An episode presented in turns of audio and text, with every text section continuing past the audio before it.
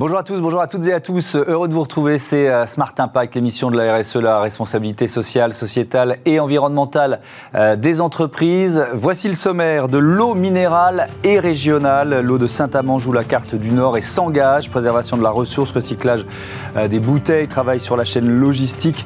Jusqu'où la marque est-elle prête à aller pour réduire son impact? Plastique Réponse juste après ces titres. Deux géants qui s'associent pour l'énergie verte. Google et Engie viennent de signer un partenariat en Allemagne pour fournir une électricité basée sur 80% d'énergie renouvelable. Autre défi à relever pour Google, celui de l'eau, 129 milliards de litres consommés en 2019. Et puis comme tous les jours, un zoom sur une start-up. Aujourd'hui, Barouders, place de marché pour les articles de sport de seconde main. Voilà pour les titres, c'est Smart Impact tout de suite.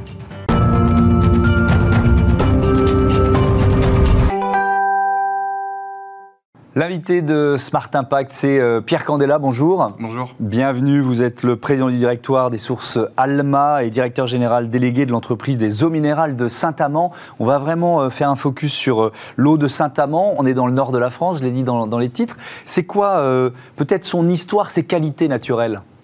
Alors, Saint-Amand, on est sur une eau minérale naturelle. Le, quelque chose de très particulier sur son, sur son eau, c'est que c'est un forage artésien. C'est-à-dire que contrairement à la majorité de ce qu'on peut trouver, on a oui, on a creusé un trou pour venir chercher une ressource, une eau minérale, et à partir de ce moment-là, l'eau s'est mise à jaillir naturellement du sol. Donc ça, c'est vraiment quelque chose de particulier. Mmh. À côté de ça, on est sur une réserve, une réserve d'eau de très grande quantité, de très grande qualité. Euh, c'est une eau minérale, on va dire moyennement minéralisée, donc qui convient parfaitement à toute la famille. Euh, et qui est euh, préservée de toute pollution, c'est-à-dire qu'elle a un taux de nitrate qui est inférieur euh, aux normes de détection. Hmm.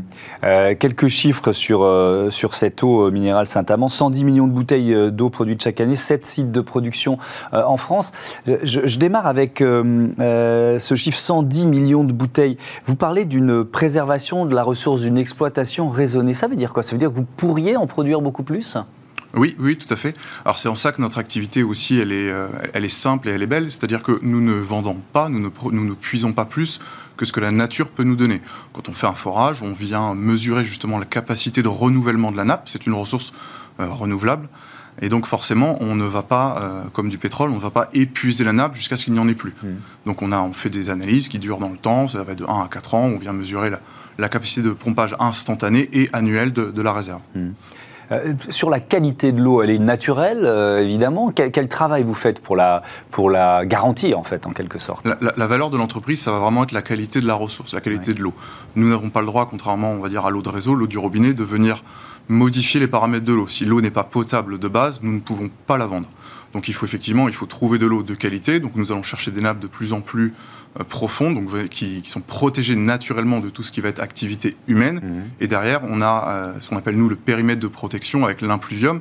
C'est là où l'eau tombe, la pluie tombe, qui vient nourrir euh, en profondeur les nappes. Où là, nous, on a un devoir de venir justement protéger cet impluvium de l'activité humaine. Mhm. Quelles actions vous menez pour réduire vos, émissions de CO2 alors, nos actions, elles sont nombreuses et multiples. Euh, la, chose la plus simple à, concevoir, c'est justement l'emballage. On va partir de, l'emballage le plus léger possible. On appelle ça l'éco-conception. Mmh. C'est vraiment une évidence chez nous. Ça a toujours été la force du groupe. C'est-à-dire qu'au fil du temps, au fil des technologies, des avancées, on arrive à avoir des emballages qui sont de plus en plus légers. On parle beaucoup de la bouteille. Aujourd'hui, notre bouteille, dernièrement, elle a encore, euh, grâce à une invention technologique, elle a encore réussi à maigrir un petit peu. Ça veut dire que, je sais pas, on, va dire quoi, en 15 ou 20 ans, elle a, elle a maigri ou elle s'est allégée de combien? Euh, je pense plus de 10 grammes. Oui, c'est beaucoup. Alors 10 grammes sur une bouteille, c'est peu, mais quand on en vend effectivement 110 millions, ça fait, ça fait quelques tonnes à la fin de l'année. Et ça, ça suppose évidemment de la recherche euh, et, développement. Vos, vos, bouteilles, elles sont en plastique, elles sont en plastique recyclé. C'est quoi la, politique de l'entreprise là-dessus? Alors il faut, euh, il faut juste rappeler une chose très simple, c'est que il y a plusieurs types de plastique. On ne peut pas dire ce, cet emballage est en plastique, non. Hum. Il y a, on va dire, une dizaine de résines de plastique. Certaines sont recyclables, certaines non. Euh, nous, aujourd'hui, et depuis des années, on travaille avec du PET.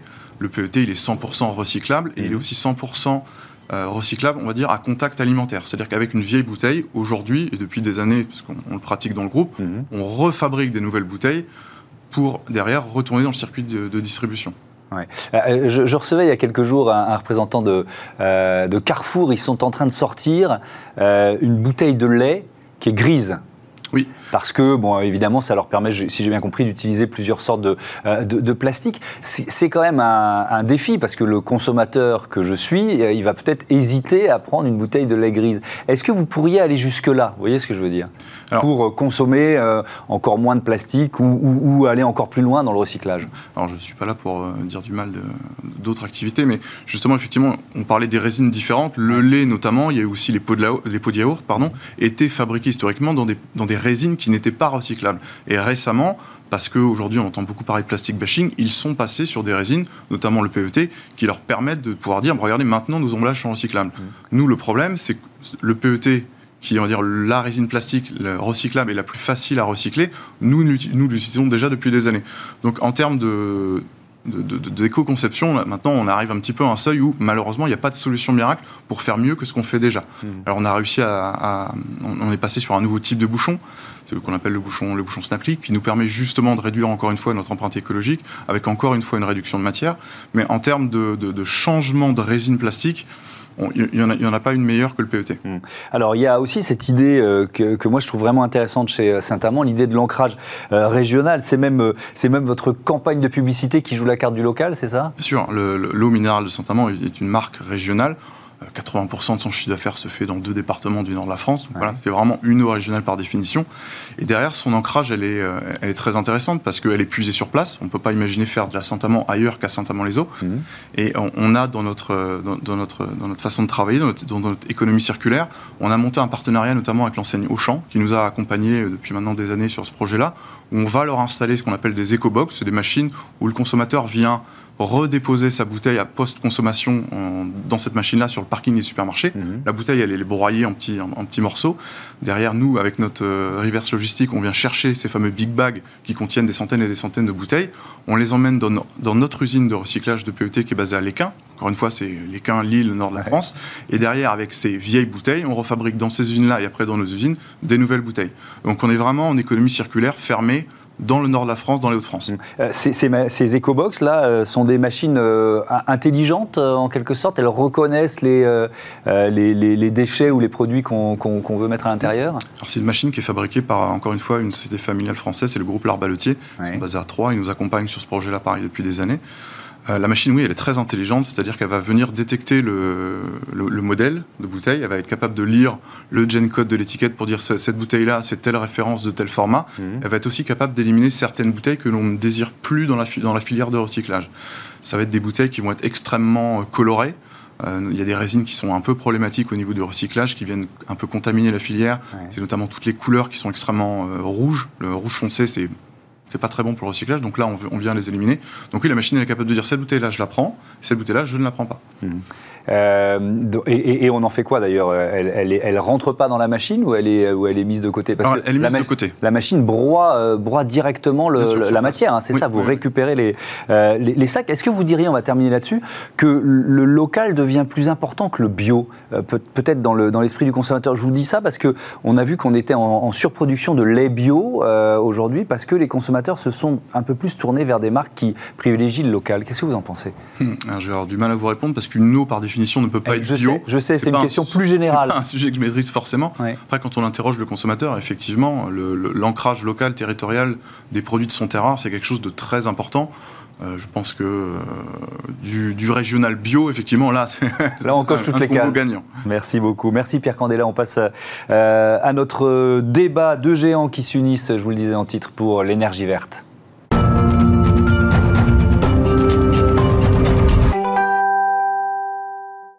On parle énergie verte euh, avec euh, deux géants de l'économie mondiale, euh, Google et Engie. Bonjour Marc Oman, bienvenue.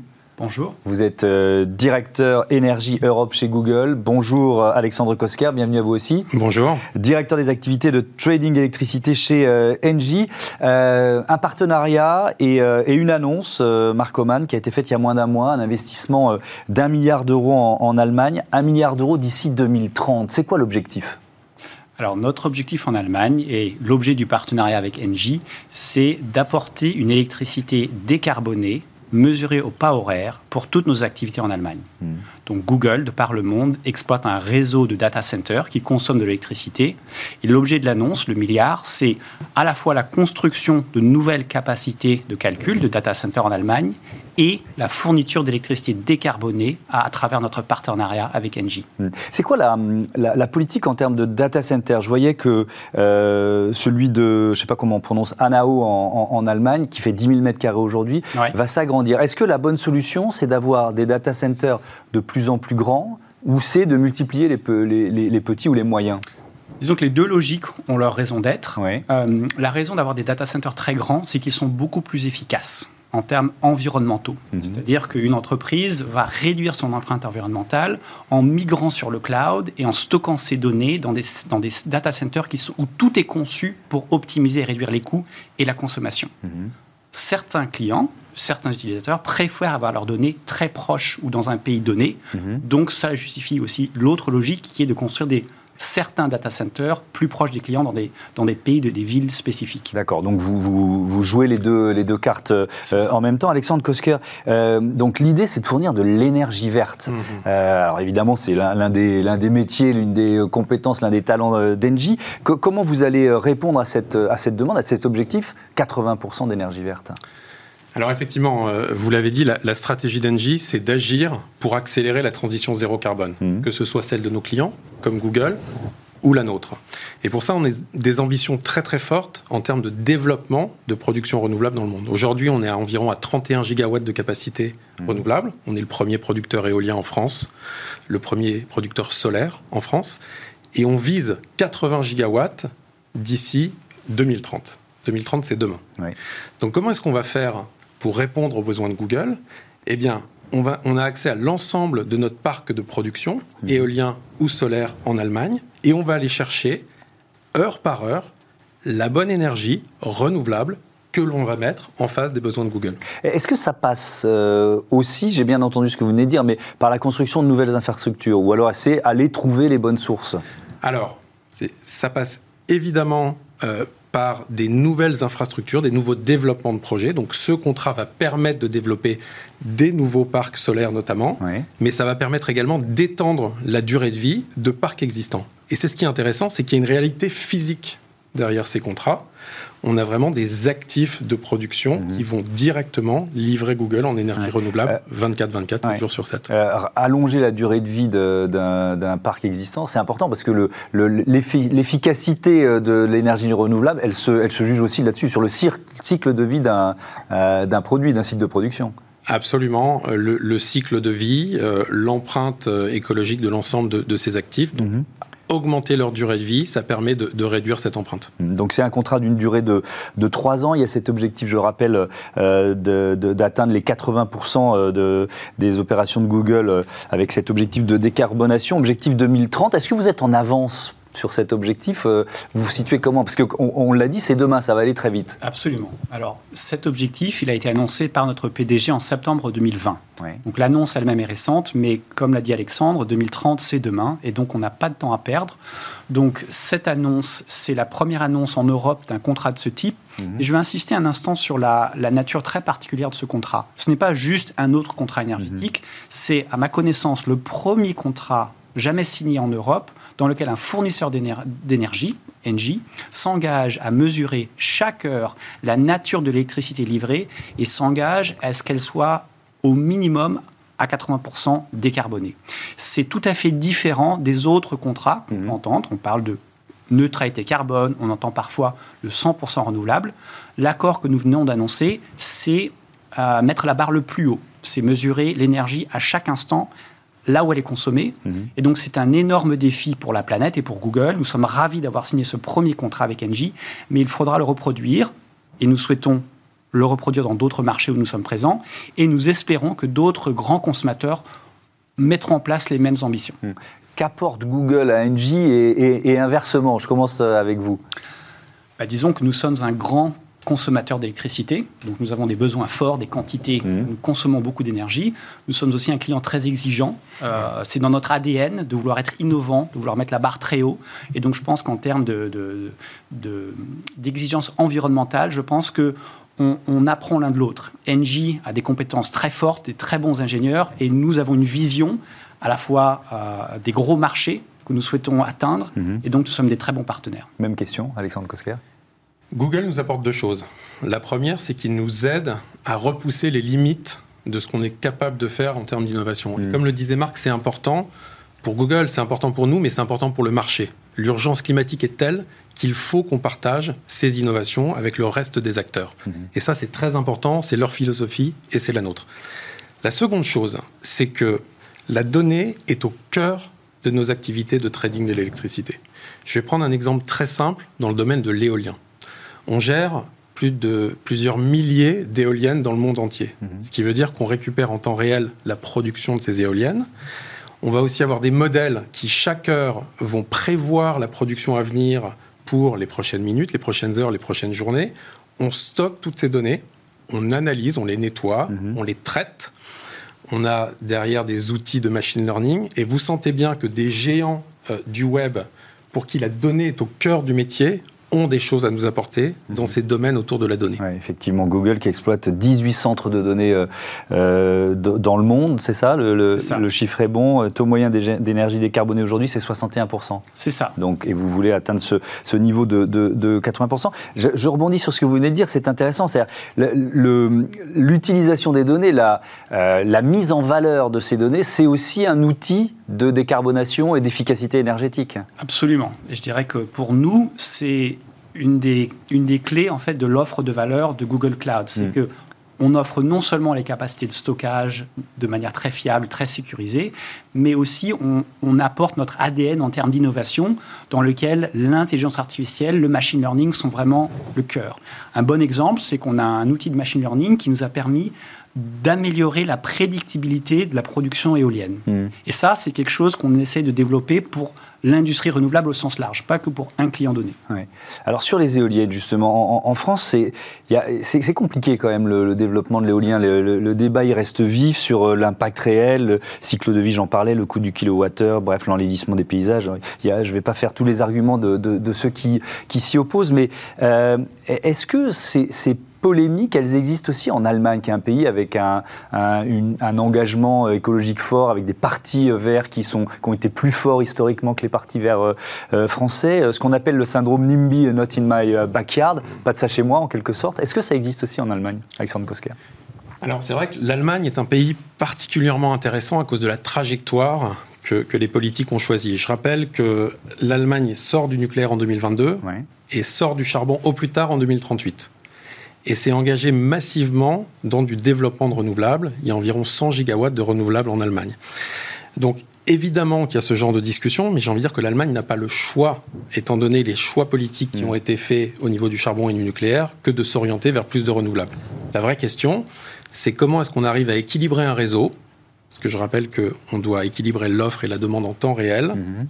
dans un monde dans lequel on n'a pas encore la main sur le soleil et le vent, et donc, comment s'assurer qu'on a suffisamment d'électricité quand le vent ne souffle pas, qui est le cas au mois de septembre? Septembre cette année, il y a beaucoup, il y a très peu de vent, pardon. C'est un, un, mauvais mois éolien, on va dire ça comme ça. bas en, termes de production d'électricité euh, éolienne. Donc la question, c'est comment est-ce qu'on arrive à équilibrer ce réseau en mmh. temps réel les, mots, euh, je faisais il n'y a pas longtemps sur cette antenne euh, une émission qui s'appelle Ethic Smart, où on était vraiment sur la thématique de la frugalité mmh. numérique avec des acteurs du, secteur. Ça signifie quoi? Alors évidemment, vous, vous êtes en train de faire une démonstration d'orientation et de stratégie, mais ça signifie quoi frugalité ou sobriété numérique pour un géant comme Google bah, Disons que c'est c'est tout à fait cœur, c'est-à-dire que la sobriété, c'est évidemment la meilleure façon de limiter son impact environnemental. Hmm. Toute notre organisation nous porte sur le fait de mettre des outils à disposition qui sont par nature euh, frugaux. Donc, dans leur donc c'est pour ça qu'on parle de la construction d'un data center, hmm. on met tout en place pour que disons l'empreinte environnementale par unité de calcul est faible. Et j'aimerais insister sur un, juste une donnée pour, euh, pour étayer le débat. La capacité de calcul dans le monde a été multipliée par 10 depuis 8 ans pour les data centers. C'est une explosion énorme. La quantité d'électricité par unité de calcul sur la même période a augmenté de 6% grâce au gain d'efficacité, des data centers plus grands, plus efficaces, qui consomment moins d'énergie, ou de l'électricité plus propre. Donc je pense qu'il faut tout à fait se rappeler que la croissance des data centers s'accompagne également d'une croissance de la frugalité mhm. parce que chaque unité de calcul est plus efficace. Par exemple, donc, avec ce, milliard d'investissements, il, y a le projet d'un nouveau site euh, euh, de stockage des données, euh, je crois que c'est dans la région de Berlin, c'est ça? Donc vous créez un nouveau data center. En quoi il sera très différent des autres? Quelques, quelques exemples pour, pour prendre conscience de ça. Disons que les data centers, c'est comme un peu toute innovation technologique. Il y a des générations. Donc les premières générations étaient construites il y a 10, 15 ans, qui étaient plus petits, moins efficaces. Le refroidissement, donc les data centers doivent refroidir les serveurs, sinon ils chauffent. Mmh. On peut les refroidir avec de l'air, on peut les refroidir avec de l'eau.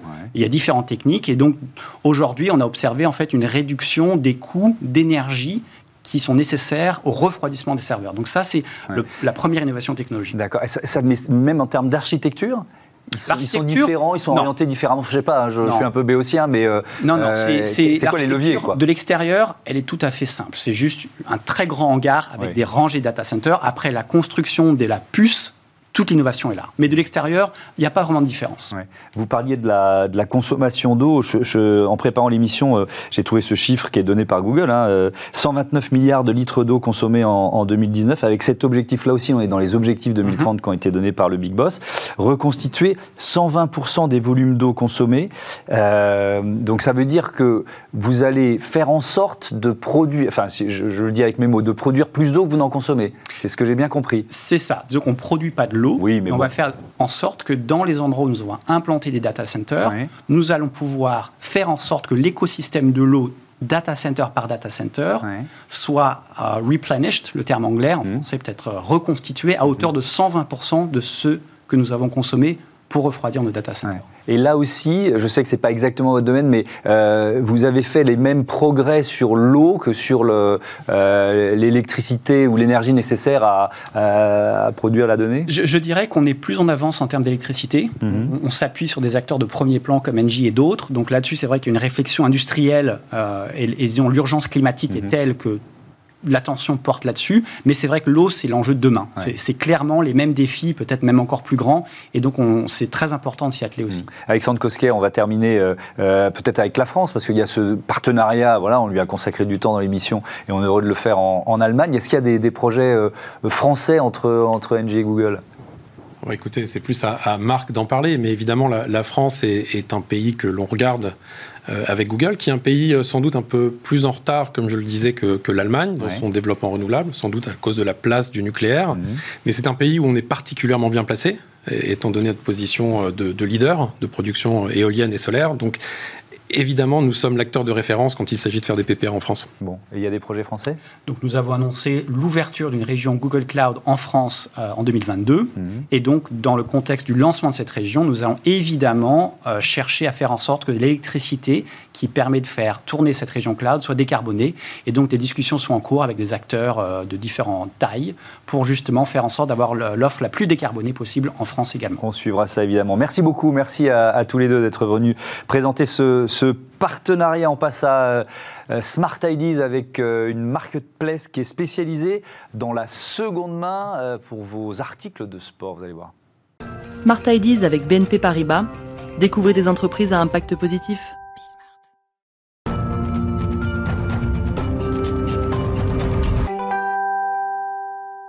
Smart Ideas, une start-up à l'honneur, dans, comme tous les jours dans euh, Smart Ideas. Je vous présente Edwige Michaud, bonjour. Bonjour Thomas, merci de me recevoir. Bienvenue, vous êtes cofondatrice de euh, Barouders. C'est quoi Barouders? Vous l'avez créé quand? Avec quelle idée? Merci beaucoup. Alors Barouders, c'est une plateforme spécialisée dans les équipements de sport outdoor de seconde main. Mmh. On l'a créé avec mon associé Geoffroy il y a à peu près six mois maintenant, et euh, avec l'idée de vouloir donner une seconde vie aux équipements de sport outdoor et permettre à des, à des millions de consommateurs de partir à l'aventure. Ouais, alors six mois, c'est une toute jeune entreprise. Euh, peut-être on peut commencer par euh, présenter un peu la, parce que c'est vaste, hein, les, les, les produits outdoor. C'est quoi la gamme de produits? On peut trouver quoi? Alors vraiment, c'est spécialisé dans la, dans la montagne dans un premier temps mmh. et quelques sports de nautiques comme le kitesurf. En fait, on est parti du constat quand on prend un pas de recul qu'il y a aujourd'hui en Europe 225 millions d'équipements qui sont produits chaque année. Et on s'est dit mais c'est pas possible qu'il n'y ait pas de plateforme d'environnement spécialisée mmh. qui permette euh, une expérience client qui soit à la hauteur de ce qui existe actuellement, comme ce qu'on peut observer chez Back Market ou chez Vestiaire Collectif. Ouais. Mais alors, comment vous sélectionnez les produits? Parce que bon, moi, je veux bien, euh, euh, je sais pas, acheter un nouveau vélo ou, euh, ou, une nouvelle planche de surf, mais comment vous la sélectionnez? Alors, deux choses. La première, c'est qu'on est en C2C et B2C. Alors, ouais. pour les particuliers, c'est vraiment sur le modèle un peu comme Vinted, c'est-à-dire que les gens peuvent mettre leurs équipements en ligne -hmm. en prenant trois photos, en trois ouais. clics, ils, ils, mettent leurs équipements sur, sur notre plateforme. Nous, on l'inspecte, c'est-à-dire qu'on regarde l'annonce, on ne l'inspecte pas physiquement, ouais. mais toutefois, on inspecte que le consommateur, le vendeur est, est bien réel, que l'annonce n'a pas été copié-collé, mm -hmm. et, euh, et, on, on s'assure de la qualité de l'équipement. Et ensuite, il est vendu du, du côté acheteur. Et deuxième, deuxième point, c'est que pour les, les professionnels, pardon, ouais. euh, on propose de, de, voilà, faire un partenariat avec eux euh, et on signe une charte de, comment dire, de, de qualité pour... Euh, alors, qui sont les professionnels partenaires, justement? Alors, il y a des professionnels, des marchands spécialisés dans la seconde main, comme euh, Friglis notamment, qui mmh. nous a voilà, fait un partenariat avec nous, avec des milliers euh, de skis de seconde main revendus sur notre plateforme. Et il y a également des marques outdoor que je ne peux pas euh, encore discloser, qui arriveront à l'automne, mais c'est des, des, marques voilà, spécialisées dans les équipements de sport outdoor qui vendront leur parc seconde main sur notre plateforme. Ok, donc ça, c'est un partenariat à, à venir. Je me suis posé, en préparant l'émission, je me suis dit, la livraison Ok, je, je, je, veux vendre un vélo, je veux vendre une paire de skis. C'est quand même pas simple à expédier, ça. Bah, que, comment sûr, vous faites? C'est vrai. Alors, alors, pour les équipements, on a de la chance dans le sens où c'est un peu plus simple. Oui. Pour les équipements volumineux, on a euh, GLS et, et Coco Colis qui sont euh, voilà des, des, experts dans les dans les livraisons de de volumineux. Mmh. Et donc, on va vraiment accompagner euh, le vendeur particulier pour qu'il pour pour lui permettre d'expédier ce colis.